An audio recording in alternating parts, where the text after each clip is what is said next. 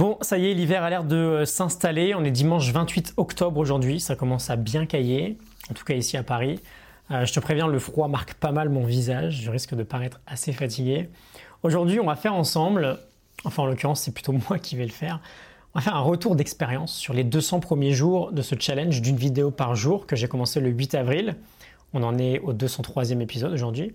Et je vais en profiter surtout pour te le faire d'un point de vue gestion du temps. Et notamment à parler de la loi de Parkinson parce que j'ai pu expérimenter pas mal de choses sur euh, cette fameuse loi. Donc, euh, bon, cette loi, c'est très simple. Hein. Euh, si je te le dis avec les mots justes, je crois que c'est l'idée que tout travail tend à se dilater pour remplir tout le temps disponible pour l'effectuer. En gros, dans un français très simple, plus tu as le temps pour le faire, plus tu vas mettre longtemps. Moins tu as de temps pour le faire, plus tu seras efficace. Et bien sûr, c'est cette deuxième option qu'on va chercher à appliquer. c'est vraiment une loi qui s'applique très facilement autour de nous au quotidien. On le voit tous les jours en fait. Euh, quand on est au lycée, on a un mois pour faire un devoir de philo, on va mettre un mois pour le faire. Euh, quand on n'a plus qu'une nuit pour le faire, on le fait en une nuit. Quand tu as 5 minutes par contre pour ranger ta chambre, sinon tu sors pas jouer avec les copains, quand on est un peu plus jeune, hein, euh, bon, bah, tu vas tout ranger en 5 minutes, tu vas être super efficace. Et ce qui nous intéresse le plus, évidemment, c'est aujourd'hui dans notre travail, d'un point de vue productivité. Et ce qui est sympa, c'est qu'on peut faire vraiment beaucoup d'expériences là-dessus, je vais t'en parler. c'est d'ailleurs ce que je vais t'encourager à faire dans les prochains jours. Donc, euh, productivité, ça fait à peu près deux ans maintenant que j'utilise le time boxing comme méthode principale de productivité, c'est-à-dire que je travaille par bloc de temps avec un objectif bien précis à chaque fois. C'est par exemple ce que fait très bien la méthode Pomodoro avec des intervalles de 25 minutes, mais après on applique vraiment ça euh, bah, comme on le souhaite, avec la durée que l'on souhaite.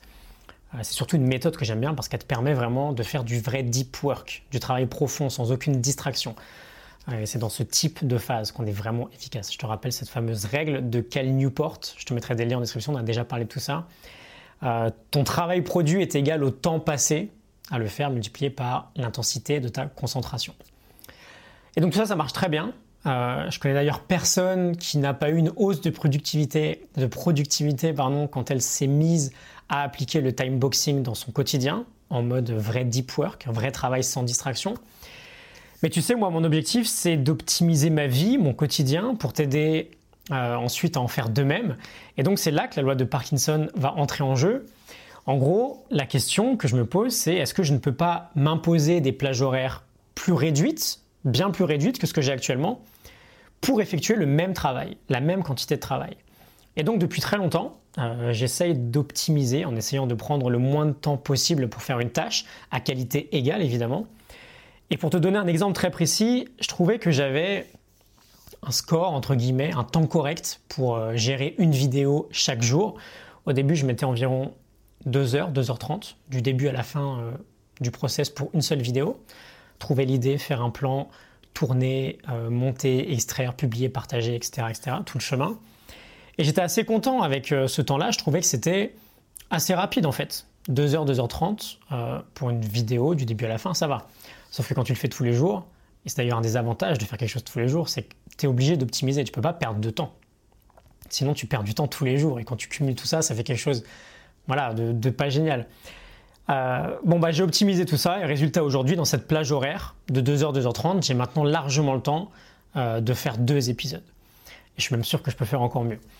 Mais voilà, je trouve ça super stimulant de se dire, ok, je bloque euh, bah, une plage horaire bien plus réduite, et j'essaie, je sais pas, par exemple, je bloque 60 minutes et j'essaie de préparer 4 vidéos euh, avant de, passer devant la caméra. Idée, euh, plan assez détaillé, ce que je vais dire, assez détaillé de ce que je vais dire. 4 vidéos, ça fait 15 minutes par vidéo, ça peut paraître peu. Euh, avec le temps, c'est quelque chose de relativement faisable.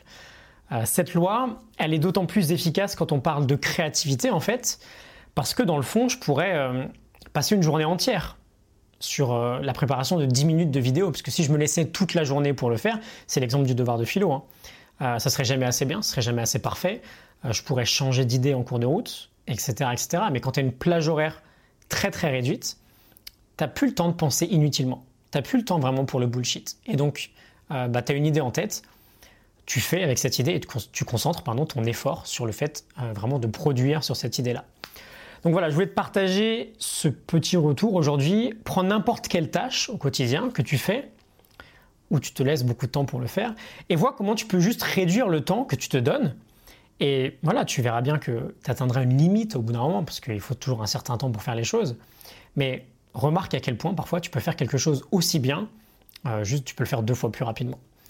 Euh, si tu as 30 minutes pour faire un gros truc au lieu d'une heure, tu iras moins te perturber par des distractions, tu iras moins euh, passer du temps inutile sur Facebook et tu seras plus concentré. tu seras moins dans le multitâche. C'est ça la base de la productivité aujourd'hui au XXIe siècle en fait. Je te retrouve demain pour une toute nouvelle semaine. Je te tease un peu. On va parler de Manage Your Day to Day avec Jocelyn Glay. C'est vraiment génial. J'avais lu ça euh, il y a un peu plus d'un an pendant mon tour d'Europe l'été dernier, en 2017. Euh, on va parler d'optimisation de notre quotidien en fait. Et voilà, on va s'amuser là-dessus pendant 3-4 jours. Et ensuite, on parlera de The Happiness of Pursuit de Chris Gilbo. Euh, je t'en avais parlé dans les mails privés que j'envoie chaque semaine. Euh, on va attaquer le sujet de la mission de vie en fait, du sens de notre vie, de nos passions, etc. Je pense que là aussi, on va bien s'amuser. Excellente journée à toi. Like, partage, abonne-toi si ça t'a plu. Je te retrouve demain pour un nouvel épisode. Salut